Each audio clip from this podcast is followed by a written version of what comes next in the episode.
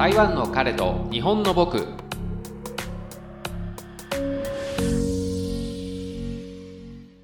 台湾人パートナーを持つ日本人芸が台湾での生活を通じて感じたことを皆様にお伝えする番組です。はい第22回目になります。皆さんお元気でしょうか？今回のテーマはですねタピオカミルクティーの正体はなんですけれども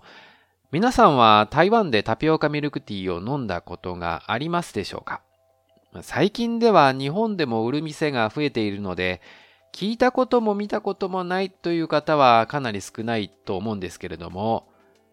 そのタピオカって皆さん何でできてるのかご存知でしょうか？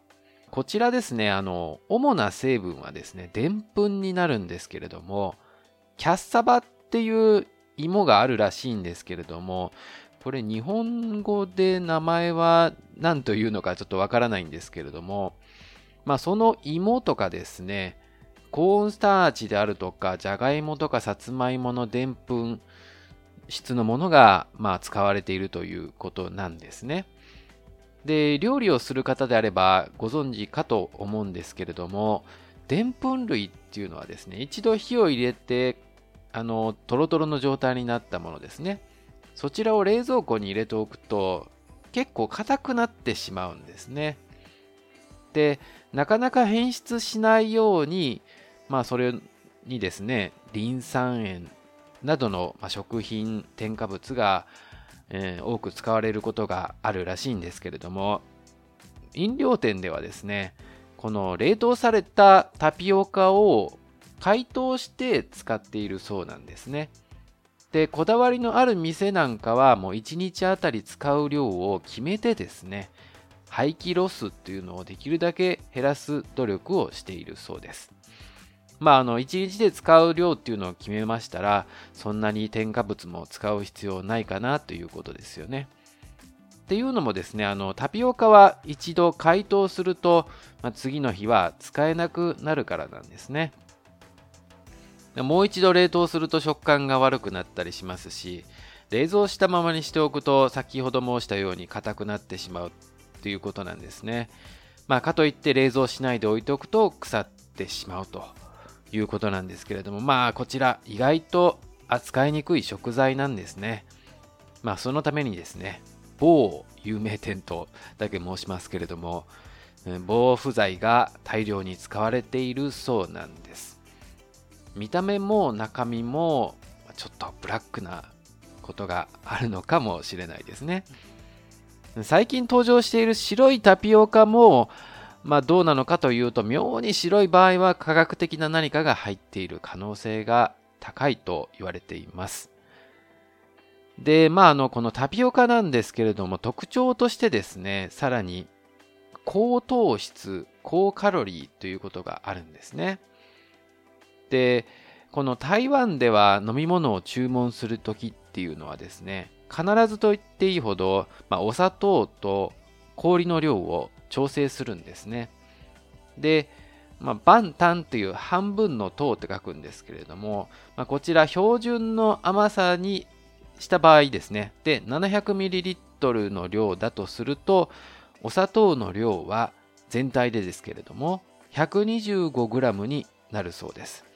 で、全体のカロリーはですね、550キロカロリーということで、まあ、あの、普段あまりカロリー気にされない方はどんだけの量なのかっていうのはあまり分かりにくいかもしれないですけれども、うん、僕の感覚だと、菓子パンとかでも、まあ、そうです。2、3個、いや、3個ぐらい食べないと、この550キロカロリーぐらいにはならないかもしれないですね。まあ、これ、かなりお砂糖の量が多くなった場合の計算なんですけれども、じゃあ無糖にした場合どうなのかというとですね、タピオカ自体の糖質量が 100g 中 86.7g という高い数値が出ているのでですね、よく言われるんですけれども、タピオカはそう言っても食物繊維が豊富なので体にいいよって言うんですけれども、ただこれだけの高い糖質なら他の繊維質を取った方がまだ体にもいいのかもしれないなと思うんですけれども甘いものを食べると幸せになる気持ちっていうのはよくわかりますのでそこまで神経質になる必要もないかなと思うんですけれども1週間にですね2杯とか3杯とかで決めた方が飽きることなく健康的に飲み続けることができるんじゃないかなと思っております。次にですねあのタピオカの他にもまあ主にミルクが入ってるんですけれども飲料店では2種類のミルクがあります。牛乳かですね。植物性ミルクのどちらかですけれども植物性ミルクというと日本では大阪ではフレッシュって言ったりするんですけれどもコーヒーの中に入れるあの何て言うんですか喫茶店とかでよくあるちっちゃいミルクですよね。台湾ではですね本当の牛乳は高価で美味しい。で植物性ミルクっていうのは科学的だから安いけれども体に良くないというイメージがあるんですね。でおよそこれまああの全体的にですけれどもうん、飲料にすると30元か40元ぐらいの違いがあるので日本円にすると100円以上違うということになりますね。で日本でミルクティーを注文する場合っていうのは必ずと言っていいほど牛乳が使われていますね。日本でその、まあ、植物性のものにしますか牛乳にしますかっていうことをあまり聞かれたことはないのでうん、そうですね。じゃあなぜ台湾ではこんな選択があるのでしょうか。そこでですね、台湾と日本で生乳生産量というのを比較してみたんですけれども、正確に比較できるデータっていうのがそんなになかったのでですね、参考になるのかどうかっていうのは分かりにくいんですけれども、人口の差を考えてですね、いろいろと計算してみたところですね、台湾の国内生乳生産量生乳というのはあの生乳と書いて生乳ですけれどもこちらの生産量がですね日本の20分の1くらいになるということで圧倒的にですね牛乳の生産量が不足しているという状態なんですね。これはまああの生産量に対して消費する量が賄えないという量になるんですけれどもそこで台湾のスーパーに行くとわかるのですが100%牛乳という牛乳はですねちょっと言い方がややこしいですけれどもあまり多くないんですね。で100%牛乳の場合はあの牛のなんかシールとかが貼ってたりするんですけれどもそれはそんなに多くないです。コンビニだと間違いなく100%はないかもしれないですね。うん、であのまあ粉ミルクとか他のなんかいろいろと栄養分を足したものというのが多くてですね。日本の牛乳を飲み慣れている方がそれを飲むとですね少し違和感があるかもしれません。で酪農が盛んではなくてですねもともと今でもあの結構粉ミルクを飲む方っていうのは多いんですね。その粉ミルクっていうのは子供のためのものじゃなくて、大人の方が、栄養補助という形で飲む粉ミルクですけれども、それに栄養分がいろいろ混ざった健康食品としていろんな種類が売られているんですね。でそんな背景もあってですね、飲料店で牛乳とされているものももしかすると100%牛乳でない可能性っていうのはあると思います。うんで、さらにですね、飲食店を経営されている方っていうのは本当にご存知かと思うんですけれども、牛乳というのはすぐ傷んでしまうので、とてもコストがかかるものなんですね。で、そのために飲料店では、まあまあ防腐剤だけではなくて香料も使ってですね、味わいが変わらないように工夫されているそうなんです。で、台湾の人はおそらくですね、日本の人以上にミルクが好きでですね、結構何でもかんでもミルクミルクってみんな本当に好きなんですね。うん、若い人からお年寄りまでですけれども、うん、なんかやっぱり普通のお茶とか水を飲むよりも健康というイメージがありますし味が濃いのでこう飲んだっていう満足感があるんでしょうね最近ではミルクと黒糖とタピオカあの紅茶の代わりに黒糖が入ったものですねっていうドリンクが流行っているんですけれども、まあ、しかしですね国内でですねこれだけ生乳の生産量が少ないのにミルクの消費量が多いというのはまああのなんともこう牛乳のように白いとは言い切れない事情があるかもしれませんね。でまあ最後にですね紅茶こちらについてお話しいたしますけれどもミルクとタピオカの主張が激しすぎてですねついつい忘れられがちな紅茶の存在ですけれどもそろそろ紅茶選びにも皆さんにこだわっていただきたいなと思っているんです。なぜこんなにも主張が弱い紅茶を入れる必要があるのかなんですね。というのもこの自分でタピオカミルクティーを作ってみるとわかるんですけれどもなぜか同じような味にならないんです。なんか薄いなというか物足りないなっていう感じになるんですけれどもまあこれはミルクと紅茶のバランスなのか紅茶の入れ方が悪いのか